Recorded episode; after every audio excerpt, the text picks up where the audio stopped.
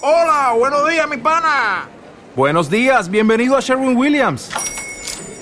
¡Ey! ¿Qué onda, compadre? ¿Qué onda? Ya tengo lista la pintura que ordenaste en el ProPlus app. Con más de 6.000 representantes en nuestras tiendas listos para atenderte en tu idioma y beneficios para contratistas que encontrarás en aliadopro.com. En Sherwin Williams somos el aliado del PRO.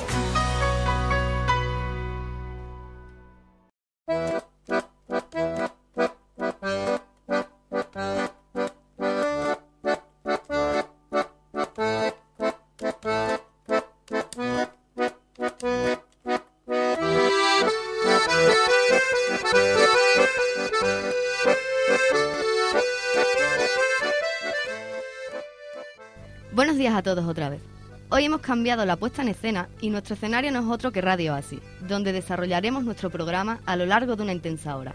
Estás escuchando Acción Información, el programa de Amnistía Internacional, en un especial vinculado a esta maratón de los derechos humanos.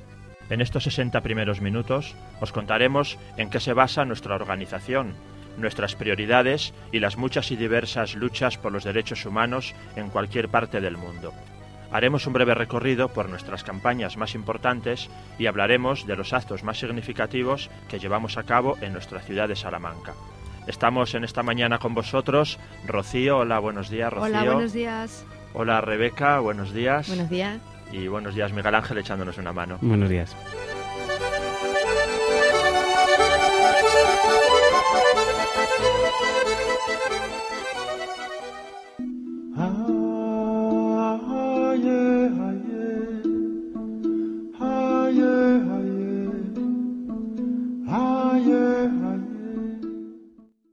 Imposible no darse cuenta de que algo está pasando. Una parte del mundo se encuentra sumergida en terribles guerras, mientras que la otra restante vive en la pobreza o atraviesa una de las crisis económicas más feroces de la historia. Entre tanto, los ricos son más ricos y los pobres más pobres y numerosos. Nosotros estamos aquí por, por toda aquella gente vulnerable, que difícilmente tienen a alguien quien les represente. Queremos ser su voz, queremos difundir su sufrimiento, contarles historias de violaciones de derechos humanos, que por muy atroces que puedan parecer, son el espejo de la sociedad actual. A nosotros puede que nos suene muy lejos y no seamos conscientes de lo importante que es luchar por la libertad y la dignidad de las personas, pero como dijo en su día Martin Luther King, yo tengo un sueño, un sueño que llegó como un amanecer de alegría para terminar la larga noche del cautiverio. Hermanos, no saciemos nuestra sed de libertad tomando de la copa de la amargura y el odio. Siempre debemos conducir nuestra lucha en el elevado plano de la dignidad y la disciplina. No debemos permitir que nuestra protesta creativa degenere en la violencia física. Una y otra vez debemos elevarnos a las majestuosas alturas de la resistencia, a la fuerza física con la fuerza del alma.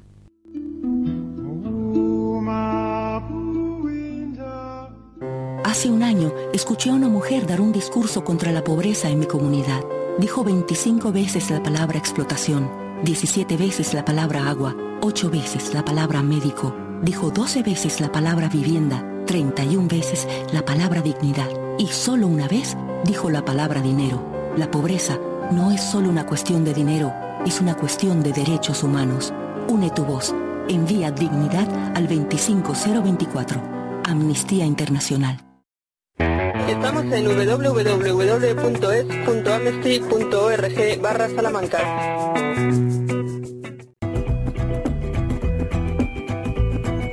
Ton message à la grande eau, c'est la trajectoire de la course à l'instantané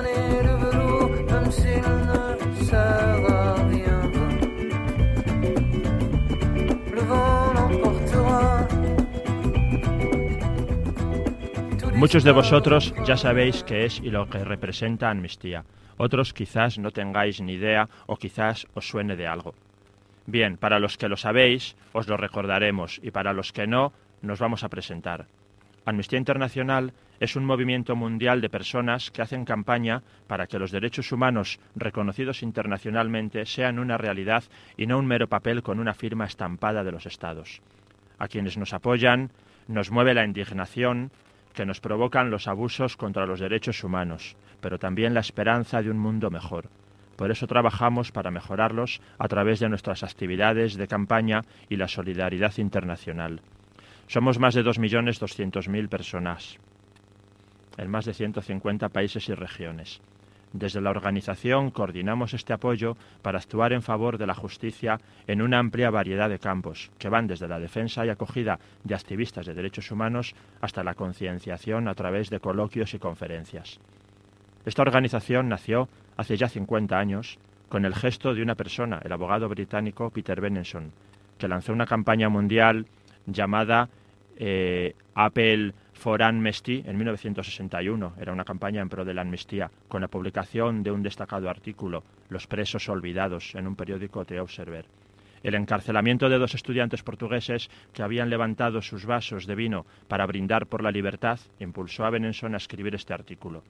Este llamamiento se reprodujo en otros periódicos de todo el mundo y así tuvo lugar el nacimiento de Amnistía Internacional. A partir de ahí se trabajaron casos de presos de conciencia, pero año a año se ha ido ampliando la actividad de Amnistía Internacional.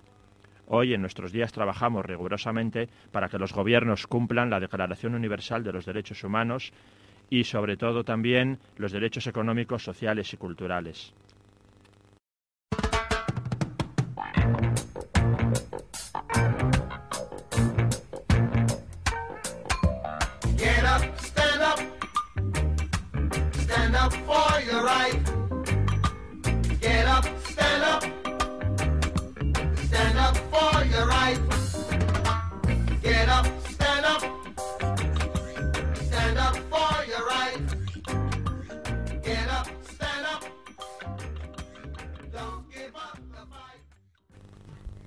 La totalidad de nuestro trabajo de campaña e investigación se basa en hechos.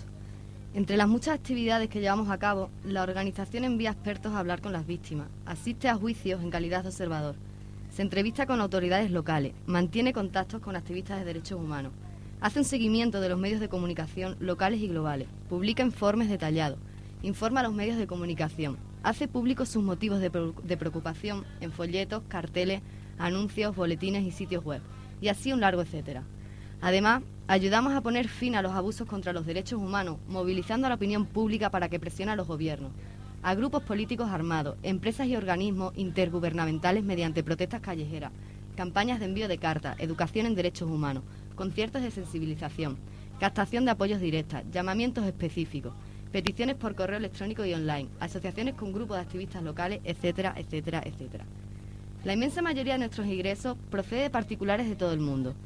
Estas donaciones personales e independientes son las que permiten a Amnistía Internacional mantener su total independencia frente a cualquier gobierno, ideología política, interés económico o religión. No pedimos ni aceptamos fondos de gobiernos ni partidos políticos para la investigación en derechos humanos y solo aceptamos el apoyo de empresas que han sido cuidadosamente investigadas. Gracias a sistemas de recaudación ética de fondos, podemos mantenernos firmes e inquebrantables en la defensa de los derechos humanos universales e indivisibles. Y a pesar de la falta de pruebas, condenamos a los sospechosos de terrorismo a ser recluidos en celdas individuales, a la intemperie y fuertemente iluminadas las 24 horas del día. Los guardias podrán golpearles cuando lo estimen necesario. Su reclusión será indefinida. Ningún juez imparcial dictaría esta sentencia porque nada justifica la tortura.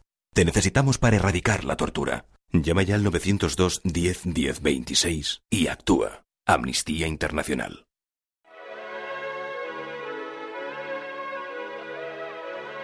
Escuchas Acción Información. Vale la pena escuchar, pero también vale la pena actuar.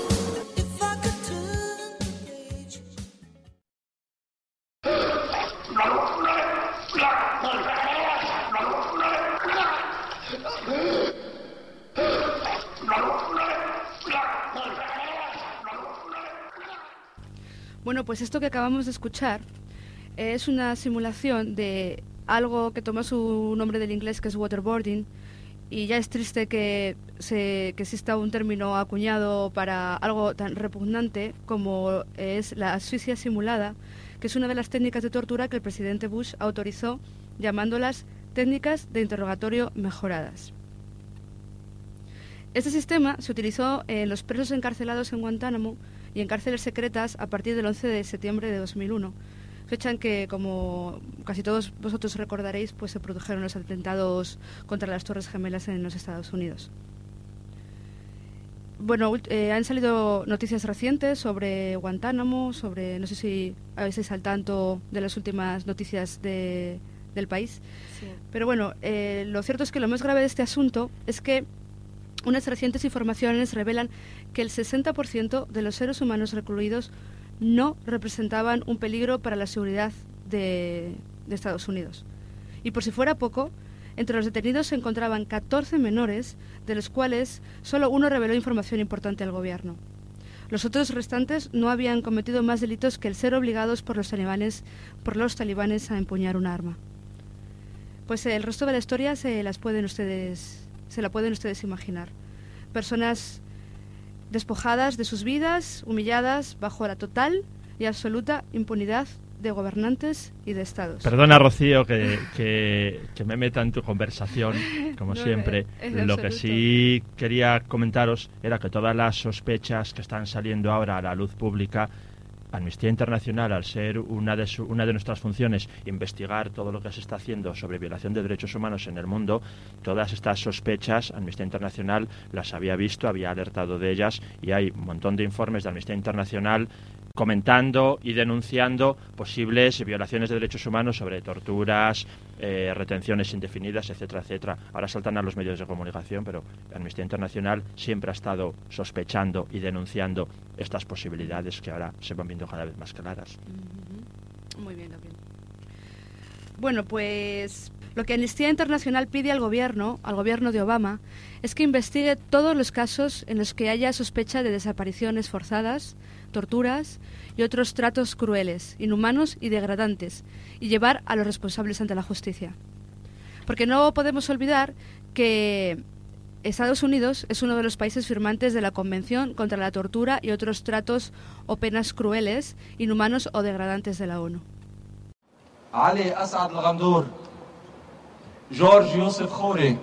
وليد أحمد مصطفى عرب.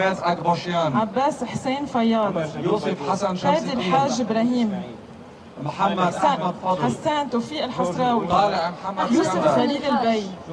يوسف كرمة يدين نجيب حسين مرعي.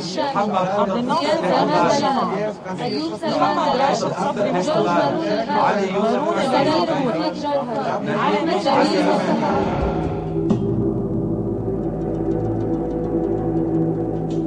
Desaparecieron hace 20 años, en un conflicto que muchos se esfuerzan por olvidar.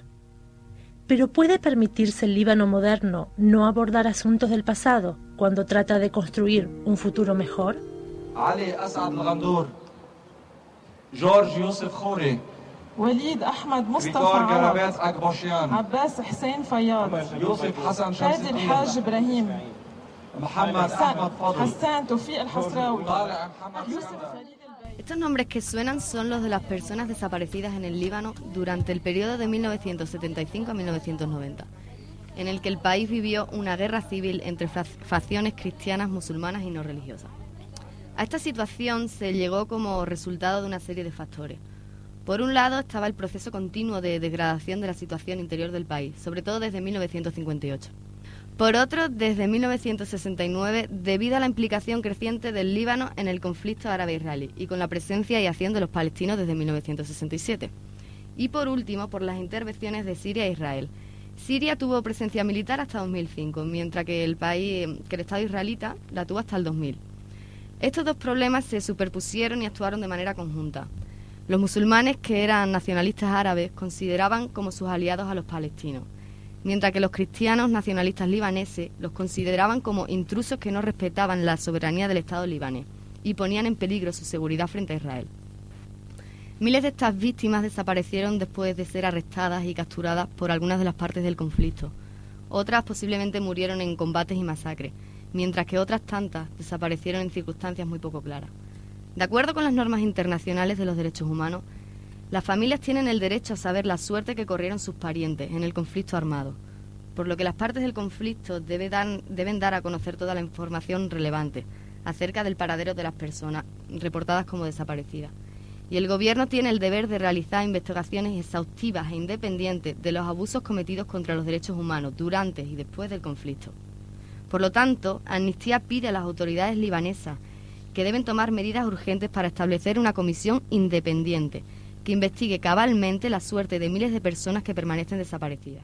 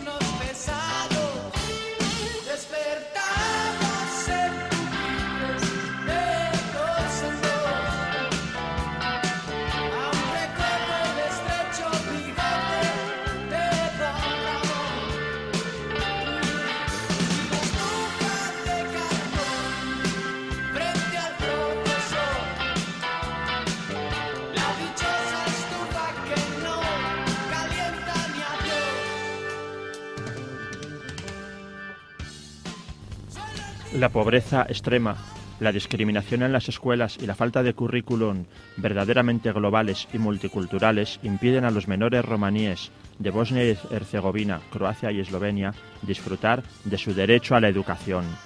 En un informe Amnistía Internacional ya trataba de la exclusión de estos menores romaníes en la educación primaria en estos países y el hecho de que los gobiernos no hubieran abordado hasta ahora sus necesidades.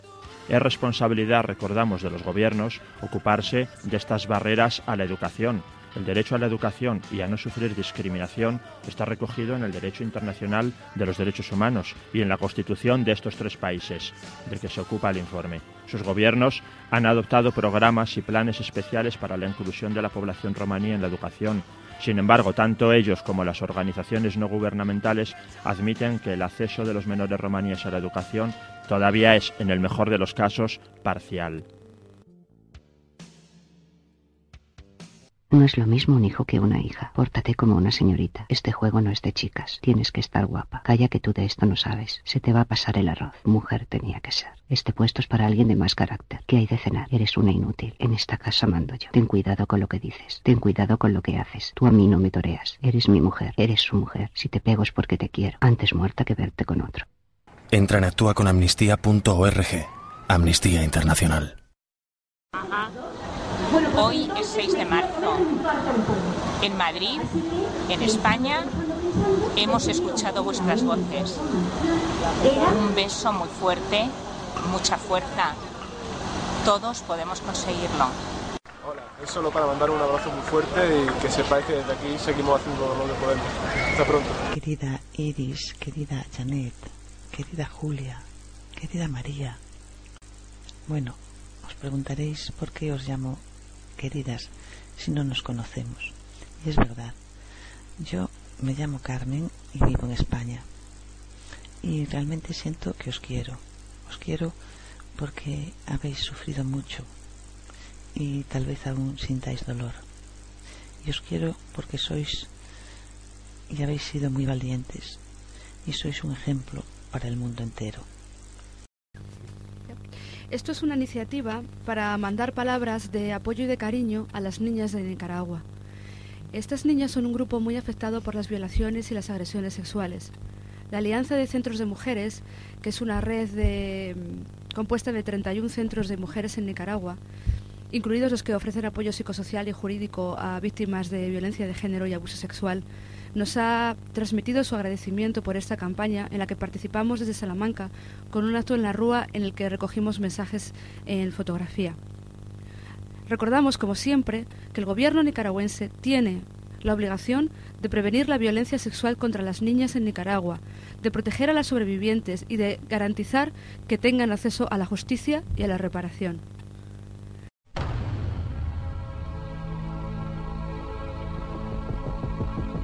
Surgió del corazón de la tierra. Una piedra tan preciosa que los hombres harán cualquier cosa por poseerla. Y que todo aquel que la toque manchará sus manos con sangre. Ese diamante es mi salvoconducto para salir de este continente maldito.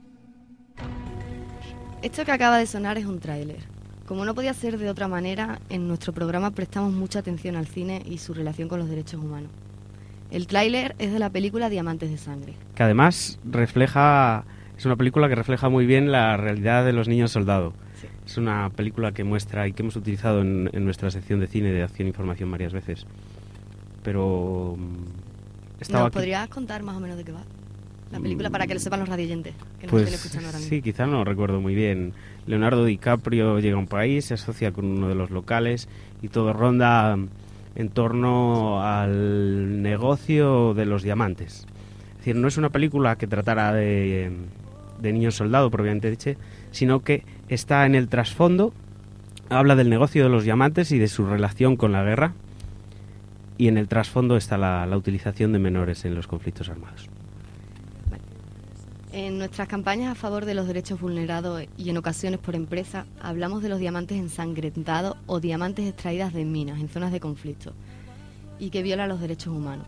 En los últimos tiempos se han financiado conflictos en África que han provocado la muerte y el desplazamiento de millones de personas. Los beneficios del comercio ilegal de diamantes, que han ascendido a miles de millones de dólares, han servido a los caudillos militares y a los grupos rebeldes para comprar armas. Se calcula que en Angola, la República Democrática del Congo, Liberia y Sierra Leona han muerto en conflictos mantenidos gracias a los diamantes cerca de 3,7 millones de personas. Además, la globalización ha dado a las empresas un poder sin precedentes y ha facilitado su acceso a nuevos territorios más allá de su frontera. Todo esto es lo que me recuerda, por ejemplo, a la represa de Colombia, ¿no? La de Unión Fenosa, que primero pone la presa, bueno, primero pone la presa, eh, se gasta, gana un montón de dinero y luego promete a los indígenas que les va a reparar y no hace nada.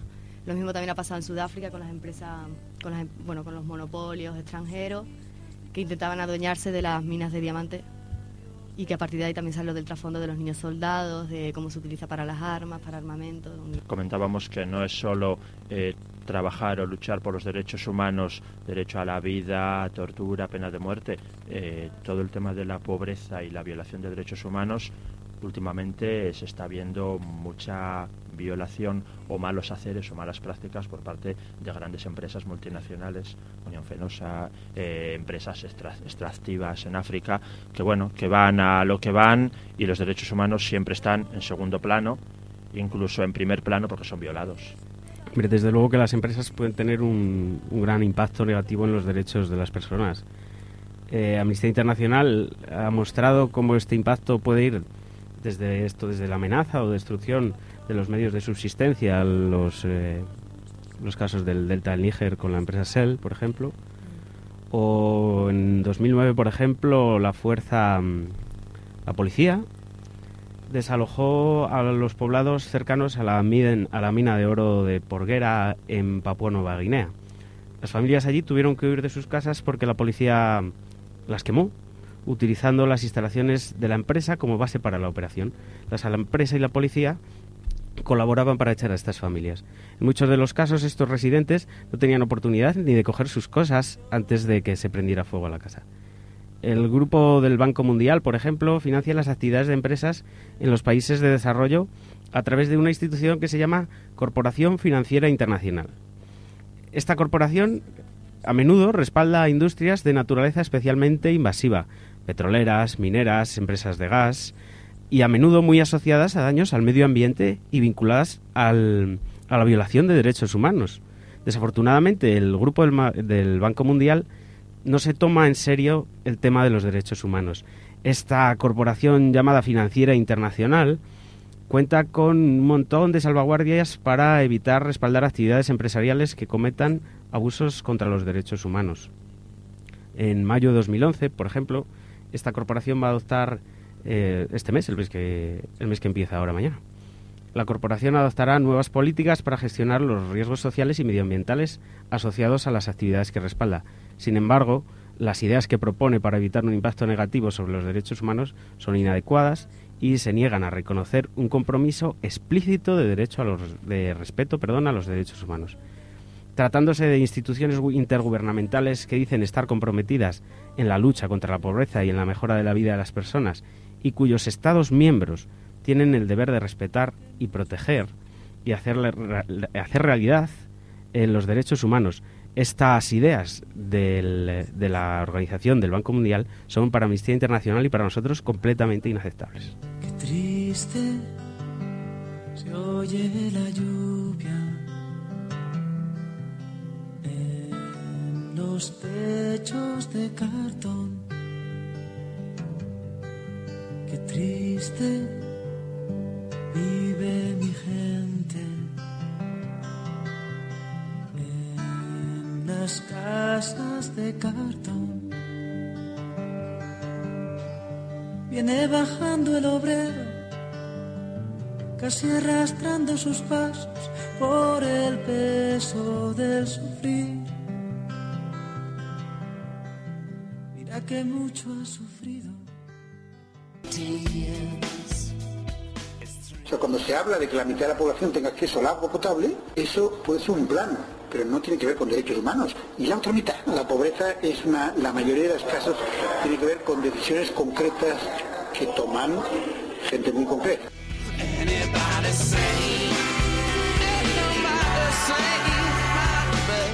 Amnistía Internacional.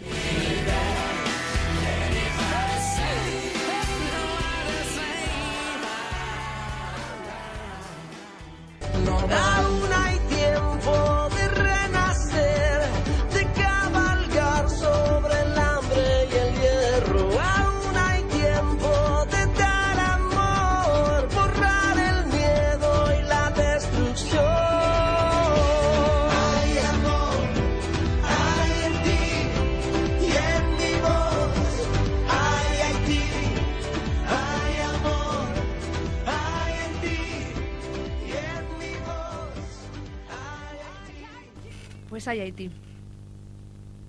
Las mujeres y las niñas siempre, siempre al final, en, el extremo del sufrimiento, siempre son las mujeres y, y- y son las niñas.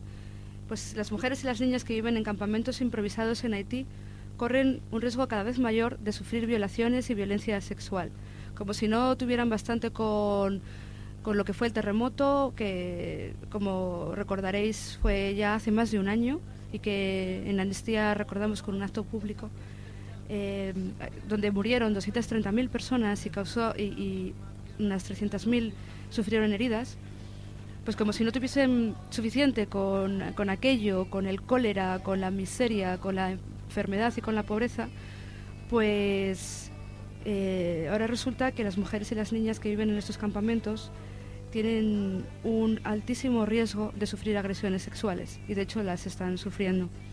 Quienes causan estos, quienes están eh, causando estos ataques sexuales son, por supuesto, hombres armados que deambulan por los campamentos después del anochecer. En los primeros 150 días transcurridos después del terremoto de enero, se denunciaron más de 250 casos de violación en varios campamentos, según datos citados en el informe de Amnistía sobre la situación allí. Y estamos hablando de eh, casos denunciados, que os podéis imaginar eh, la, la cantidad de casos que nunca se llegaron a, a denunciar. ¿no? Y a mí me gustaría añadir que el país sigue sumido en la pobreza porque toda la ayuda internacional que se prometió no ha llegado ni la mitad. O sea, luego todos los países han limpiado las manos, ha vuelto a haber una catástrofe, catástrofe en otro país y a otra cosa mariposa. El dinero que gestionaban, que gestionaba creo que era ¿quién? Bill Clinton, ¿no? O, o George Bush padre, ese- ese- uno de los dos expresidentes norteamericanos se encargaba de gestionar cómo llegaba la, la ayuda directa a Haití y lo que todo fueron promesas. Sí, muchos millones, todos fuimos a, todos los países dieron millones. Al final, bueno, sí, esto ya te lo daré. Se ha quedado en Prometió eso. Se ha quedado en bastante y ha llegado a un porcentaje muy pequeñito. Y no solo eso, además es que eh, es una, eh, una batalla perdida en cuanto a la gestión de los del dinero y de los y de lo que entró en el país, ¿no? Porque es que fue caótico, era, era de vergüenza, pero es que es la primera vez que, que sucede que hay un terremoto o una catástrofe humanitaria de esta envergadura. No, que se supone que tiene que haber organismos que estén preparados para situaciones de este tipo y parece que les cogían a, a todos por primera vez. Era como, ¿qué hacemos con esto? ¿Cómo organizamos? Y perdonar que incida en lo mismo. Os iba a preguntar si en Haití hay alguna riqueza o producto natural o Sí, cocos. que sirva que sirva para Occidente y que nos interese proteger y cuidar y ayudar, porque siempre está detrás la cuestión económica. Si no nos sirve, pues bueno, vamos Ni a es un punto dejando. estratégico de ningún tipo, claro. Vamos a contar algún caso particular. Machu, una chica de 14 años, vive en un campamento improvisado para personas desplazadas en Carrefour Feuilles, al sureste de Puerto Príncipe. Fue violada en marzo cuando fue al servicio. mí y abrió la puerta. Me amordazó con la mano y yo hice lo que quiso. Me pegó. Me dio puñetazo. No acudí a la policía porque no reconozco al muchacho. No serviría de nada. Estoy realmente triste todo el tiempo. Tengo miedo de que vuelva a ocurrir. Dijo Machu Amnistía Internacional. Suci, otra víctima, contó que vivía en un refugio improvisado con sus dos hijos y una amiga cuando fueron agredidos hacia la una de la madrugada del 8 de mayo. Un grupo de hombres que entraron en el refugio por la fuerza vendaron los ojos a Suci y a su amiga. Las violaron delante de sus hijos. Cuando se marcharon no hice nada, no reaccioné. Las mujeres víctimas de violación deberían ir al hospital, pero no fui porque no tenía dinero. No sé dónde hay un consultorio que ofrezca tratamiento a víctimas de la violencia, dijo Susi. Suci perdió a sus padres, a sus hermanos y a su esposo en el terremoto de enero. Su casa también quedó destruida. Amnistía Internacional ha pedido al nuevo gobierno que adopte nuevas medidas. Que, que adopte. Perdón. Amnistía Internacional ha pedido al nuevo gobierno que adopte medidas urgentes para poner fin a la violencia contra las mujeres, dentro de un plan más amplio destinado a abordar el esfuerzo humanitario. En su informe, la organización afirma que las mujeres que viven en los campamentos deben participar plenamente en el desarrollo de cualquier plan de estas características. Entre las medidas inmediatas figuran mejorar la seguridad en los campamentos y garantizar que la policía tiene capacidad para responder efectivamente y que los responsables sean enjuiciados.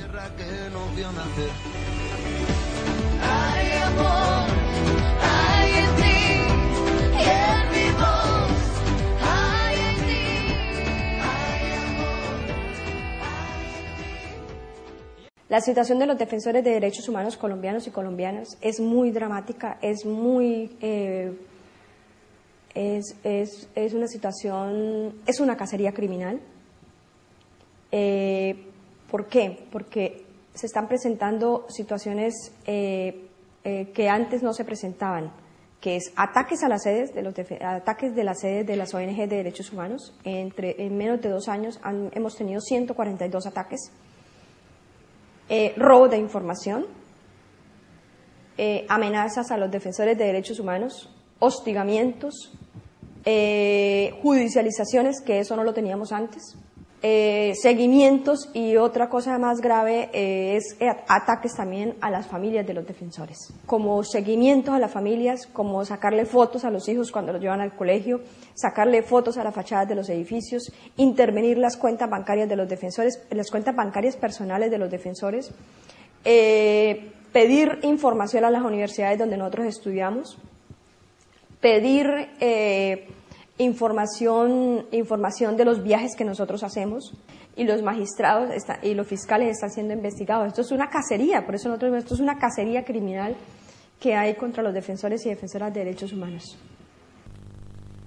Como sabéis, Colombia está inmersa en una crisis de derechos humanos permanente. El conflicto armado que azota ya al país desde hace 40 años enfrenta a las fuerzas de seguridad y a los paramilitares contra grupos de guerrilleros en un ciclo interminable de violencia que ha producido un número ingente de víctimas, civiles en su mayoría.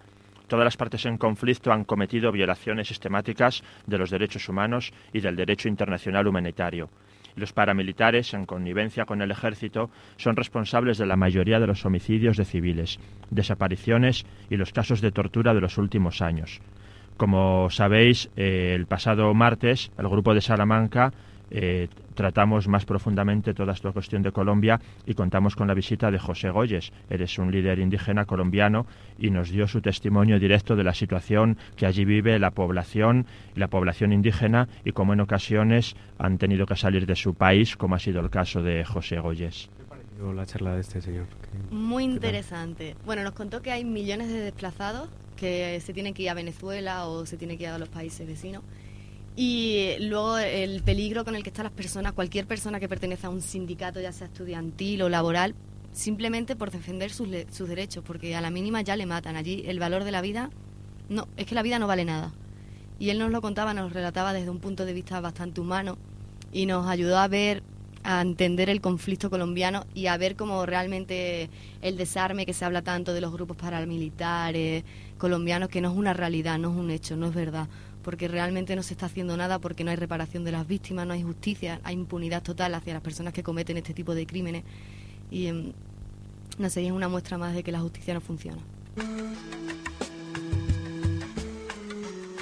Por el pájaro enjaulado, por el pez en la pecera, por mi amigo que está preso, porque ha dicho lo que piensa, por las flores arrancadas, por la hierba pisoteada, por los árboles podados, por los cuerpos torturados, por los dientes apretados, por la rabia contenida, por el nudo en la garganta, por las bocas que no cantan, por el beso clandestino, por el verso censurado, por el joven exiliado, por los nombres prohibidos, yo te nombro libertad.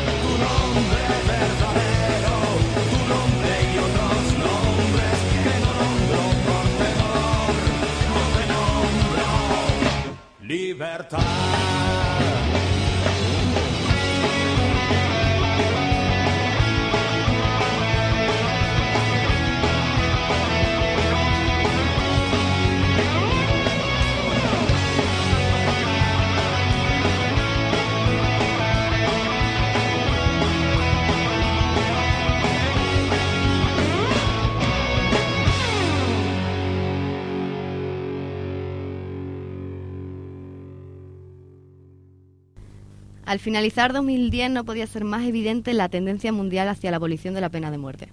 Mientras que a mediados de la década de 1990 se sabía que cada año una media de 40 países llevaban a cabo ejecuciones, durante los primeros años de este siglo se tuvo constancia de ejecuciones en 30 países por término medio. Los informes más recientes indican que 25 países ejecutaron a personas encarceladas en 2008 y 19 en 2009, siendo esta última la cifra más baja registrada por Amnistía Internacional hasta la fecha. En 2010 se tuvo constancia de que se llevaron a cabo ejecuciones judiciales en no menos de 23 países. El número de países abolicionistas en, la ley o en la práctica ha aumentado considerablemente en el último decenio, pasando los de los 100 108 de 2001 a los 139 de estos últimos años. Entre los países que más ejecuciones llevan a cabo siguen destacando, como siempre, Arabia Saudí, China, Estados Unidos, Irán y Yemen, vulnerando en algunos casos de forma flagrante las normas internacionales de derechos humanos. ¿Y, y Qatar? ¿Sabéis si en Qatar se, se aplica la pena de muerte? Lo digo porque es que han estado aquí hace poco. con Eso España. es, y creo que, que- creo, de hecho creo que no. Creo que la pena de muerte se aplica. Acaba de venir la, la emir de Qatar, ¿no? La emir, toda la, familia mujer, real. Sí. O, o como sea. Sí, bueno, eso es, eso es la eterna cuestión de los negocios que hemos mantenido en Europa y que mantenemos con cualquier país que nos produzca respiro beneficios y todo lo demás Claro. no lo sabemos pero o no nos Es que interesa. es eso. Hace, has- hasta hace poco a Gaddafi se le, se le rendía pleitesía. Y poco menos que se le extendían vienen- alfombras Hombre, la cuando historia, llegaban. la historia de Gaddafi es que él también a partir del 2001 que, que sucede- sucedió lo de las Torres Gemelas cambió su visión, Estrategia, su, estrategia hacia los países occidentales y era el niño mimado de los países occidentales. Claro está, ahora no conviene porque los buenos somos los occidentales y llevamos la democracia a donde sea y haga falta. Veremos a ver si no se arma lo mismo en Qatar de unos- en unos años si nos estamos acordando de esto. No, Yo creo que la situación de Qatar es un es poco diferente. diferente. En cualquier caso, Igual que la de Siria, es totalmente diferente. En cualquier caso, la, la abolición de la pena de muerte, afortunadamente, en- que en cada momento es, es mayor. Mayores, más países se suman a la, a la posición abolicionista y, a su vez, los países que no son, a- no son abolicionistas, poco a poco empiezan a haber un poco más de dificultades. En esta, Perdón. en esta cuestión iba a ser positivo y a dar siempre la noticia positiva. Por lo menos en esta cuestión de pena de muerte, eh, los países que van abandonando la pena de muerte siempre son cada vez alguno más y nunca se mantienen ni van para atrás ni aumenta. Entonces es algo que va lento pero va progresivamente. Nunca se ha estancado ni ha ido para atrás. Seamos optimistas. Por supuesto. Rocío, Rebeca, que te Ya, corté. que lo que pasaba también que, que muchas veces como, como se cierran las puertas a los periodistas, como en el caso de China, no se sabe la muer- la- el número de muertes que hay de personas, ni las causas, ni por qué. China es, desgraciadamente, con diferencia, el país que más presos ejecuta. Estamos hablando quizá de miles de personas, porque no, no hay manera de acceder a esos datos. En Estados Unidos, mm, el país más civilizado del mundo sigue utilizando este tipo de técnicas. Por ejemplo, Troy Davis lleva desde 1991 en el corredor de la muerte. En los últimos dos años, en el estado de Georgia, ha fijado tres fechas para su ejecución, a pesar de que siguen existiendo un montón de dudas sobre su culpabilidad. La mayoría de testigos se han retractado de sus declaraciones. Nunca se encontró el arma del delito. No se ha detectado ninguna prueba física que vincule a Troy Davis con el crimen. Pese a todo, el pasado mes de agosto, el juez volvió a rechazar su alegato de inocencia, afirmando que el acusado debe probar su inocencia, no solo las dudas existentes sobre su culpabilidad. Sí, Rebeca. Y luego lo del perfil de la gente que van a ejecutar en Estados Unidos. Normalmente son pobres que no tienen un acceso tan, tan fácil a la justicia, a, tener un buen abogado, a poder luchar por sus derechos de una manera digna y equitativa. Y entonces, claro, las cárceles están llenas de negros, están llenas de latinos y no están llenas de blancos, por así decirlo. Sí, eso es lo que iba a decir, porque aquello de que todos somos inocentes hasta que se demuestre lo contrario, pues no se aplica a los Estados, en los Estados Unidos. Porque allí la pena de muerte discrimina a las personas, ya que tiene una incidencia desproporcionada en personas sin recursos económicos, en minorías étnicas, y se aplica a menudo en juicios injustos, en los que se plantean dudas sobre la culpabilidad de los condenados u otras irregularidades, como en el caso de Troy Davis.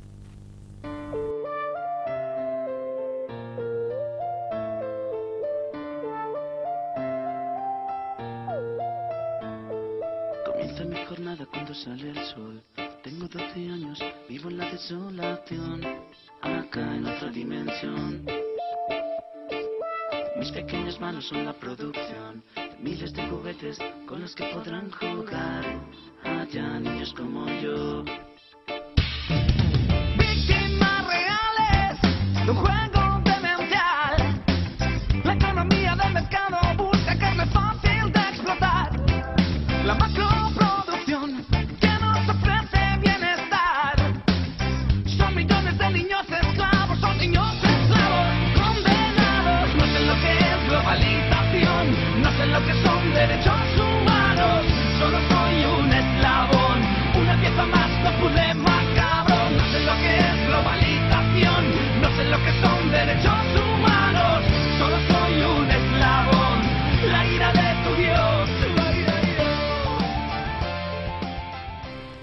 Según los últimos datos, en al menos todavía 24 países del mundo, el reclutamiento para fines militares de niños y niñas soldado es una práctica habitual, a pesar de que su utilización vulnera claramente los derechos de los menores y constituye un crimen de guerra.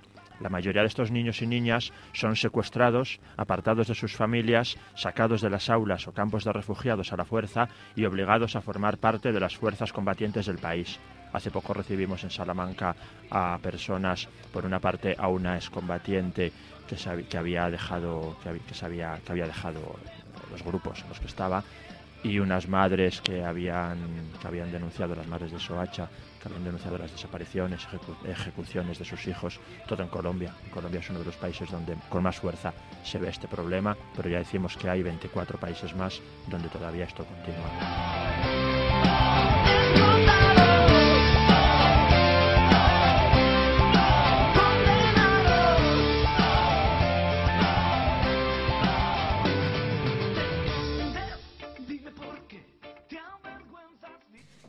De eso, bueno, vinieron horas y horas en el barco, bueno, secuestrados por, por los israelíes que nos llevaron en, en la prisión de Beersheba, donde estuvimos un día y medio, yo diría, pero bueno, perdimos un poco la noción del tiempo cuando todo eso. De allí salimos de, de la prisión porque como el barco más grande donde había habido además muertos era un barco turco, pues ah, digamos que el gobierno turco entró en, la, en una reunión de la OTAN amenaz- amenazando que o sacaban a todos los internacionales de la prisión o sacaban las tropas turcas enfrente de las costas israelíes. La reacción de Israel, por lo tanto, fue dejarnos salir a todos de, la prisión y nos llevaron a todos a Turquía. Después de eso, nosotros volvimos a Barcelona. Llegamos, nuestras familias habían pedido una, una sala donde podernos encontrar con nosotros para no dar el espectáculo delante de, todo el mundo. Pedimos también una, una sala, porque en el aeropuerto del Prat, igual que la mayoría de aeropuertos grandes, tienen salas que pueden bueno, us- usarse para ruedas de prensa y demás. También se nos fue denegada. Ah, nosotros presentamos una querella a la Audiencia Nacional ah, bueno, en contra de, quien ordenó ese ataque y quien lo ejecutó dentro de, de, bueno, del gobierno de Israel y del ejército israelí. Ah, y tuvimos que ser nosotros, las víctimas y también bueno, dos organizaciones, las que pusieron esa querella, entendiendo que nuestro gobierno o la Fiscalía del Estado podría haber actuado de oficio y haber abierto diligencias, ya que éramos víctimas españolas atacadas en aguas internacionales, cosa que no, hice- no hizo. Y lo entendemos grave porque entendemos que lo que debería hacer nuestro gobierno es proteger a sus nacionales y no lo está haciendo. Y cuando nosotros les pedimos protección, y cuando pedimos protección no estamos pidiendo que nos pongan una fragata a nuestro lado, estamos pidiendo que de manera diplomática ah, gestionen esa historia, que esa misión que será del todo legal, pues cuando ellos reaccionen, pues, reaccionan sin escucharnos, pues bueno, nosotros no tenemos más que, que continuar con lo que, con lo que tenemos pensado y, bueno, y con lo que vamos a hacer. Y hemos escuchado a Laura Arau, que nos comentó también el otro día en Salamanca eh, sobre sus datos que, tuvieron lugar el año pasado en la famosa flotilla de la libertad, nos comenta en este trocito eh, la cuestión de, de las, de las retenciones ilegales por parte de Israel de este personal internacional. Bueno, ya sabéis que el bloqueo militar que mantiene ahora mismo Israel sobre Gaza ha dejado a más de un millón, un millón y medio de personas, hombres, mujeres y niños palestinos, atrapados en esta franja de Gaza, en una superficie de solo 40 kilómetros de largo por 9 kilómetros de ancho. Está habiendo problemas de desempleo masivo, lógicamente. Eh, desde que se impuso el bloqueo a Gaza en junio del 2007, están cerrados todos los, los cinco pasos fronterizos controlados por Israel, entre Gaza, Israel y Cisjordania y el paso restante entre Rafat, que es la frontera entre Gaza y Egipto, está controlado por las autoridades egipcias y está permanentemente cerrado. Esto ha producido bastante, bueno, clara, muchísima escasez de productos básicos, está produciendo un hundimiento económico de toda la zona, hay problemas de, asistencia, de servicios, de derecho a la salud, derecho a la vivienda, derecho al agua. Es un delito fragrante contra los derechos humanos y bueno, ya Amnistía Internacional pidió este año que en Naciones Unidas se abordara y se exigiera justicia eh, sobre todas estas cuestiones y el, el tema sigue como siempre. En Naciones Unidas todas las cuestiones de Israel y de llevar a responsables de violaciones de derechos humanos a la Corte Penal Internacional es muy complicado y muy limitado. Hay muchísimas abstenciones o votos en contra de estados de Europa, de Unión Europea, y el tema es largo y bueno, Amnistía sí tiene muchísimos informes sobre esta cuestión en nuestras páginas y siempre los habéis podido ver. Y bueno, tema, les recuerdo que esta casa, Radio Oasis, eh, nosotros somos el, estamos siendo esta mañana el primer programa del maratón de radio y el último o de los últimos hay un especial rumbo a Gaza en el que se presenta esta campaña que promueven Laura Arau y Manuel Tapial que estuvieron invitados por Amnistía Internacional y que ahora es posible que surja un, nuevo grupo de rumbo a Gaza y de apoyo a su iniciativa en Salamanca. Se lo presentan a las 9 de la noche en Radio Asis, dentro del maratón de radio.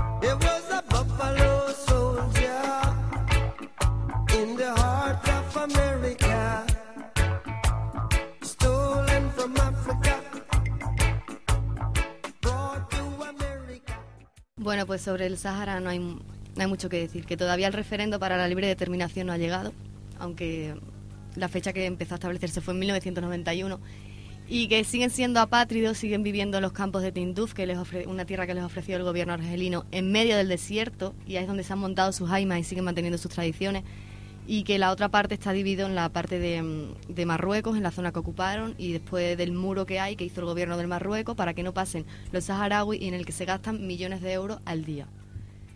Hay una ciberación en nuestra página web, actúaconamnistía.org, en la que pedimos exactamente a Naciones Unidas que incluya urgentemente un mecanismo de, de vigilancia de los derechos humanos en la MINURSO, la Misión Internacional en el Sáhara y los territorios ocupados.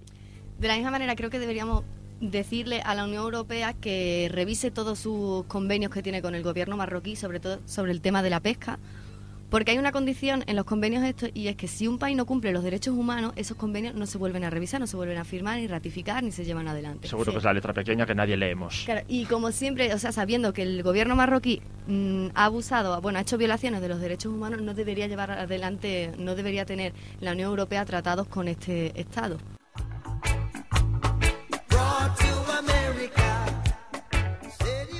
Una cosita más, ya que nos estamos quedando sin tiempo y casi estamos acabar, acabando. Gabriel, a- hace unos días Amnistía ha sacado unas noticias muy interesantes sobre la situación de los derechos humanos en España. Creo que habías visto algo, ¿puede ser?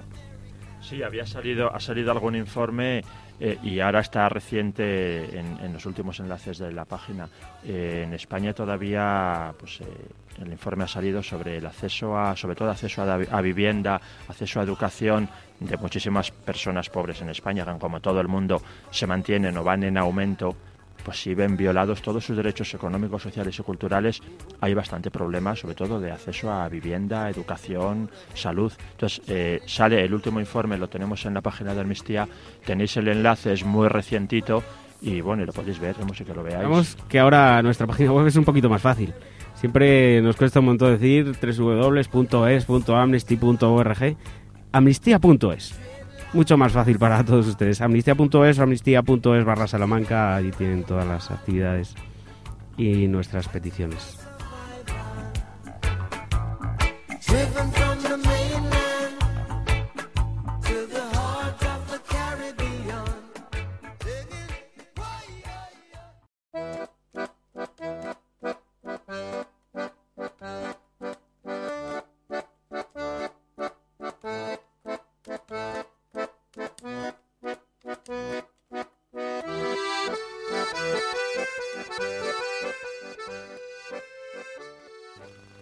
Si 40.000 niños sucumben diariamente en el purgatorio del hambre y de la sed, si la tortura de los pobres cuerpos envilece una a una a las almas, y si el poder se ufana de sus cuarentenas, o si los pobres de solemnidad son cada vez menos solemnes y más pobres, ya es bastante grave que un solo hombre o una sola mujer contemplen distraídos el horizonte neutro.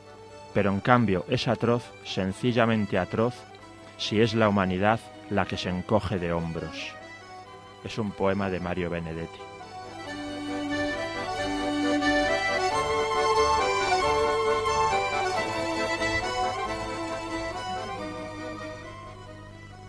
Pues nada, eh, nos ha encantado compartir con vosotros todas nuestras reflexiones. Esperamos que las hayáis encontrado interesantes y nos despedimos ya. Próximos programas de... Hasta lunes a las 6 de la de tarde. lunes. Eso es. En Radio Salamanca, Universidad de Salamanca. ¿no? Radio en- Universidad. En Radio Usal y hasta otro maratón de radio perfecto en Radio Asis. Muchas gracias por darnos la oportunidad.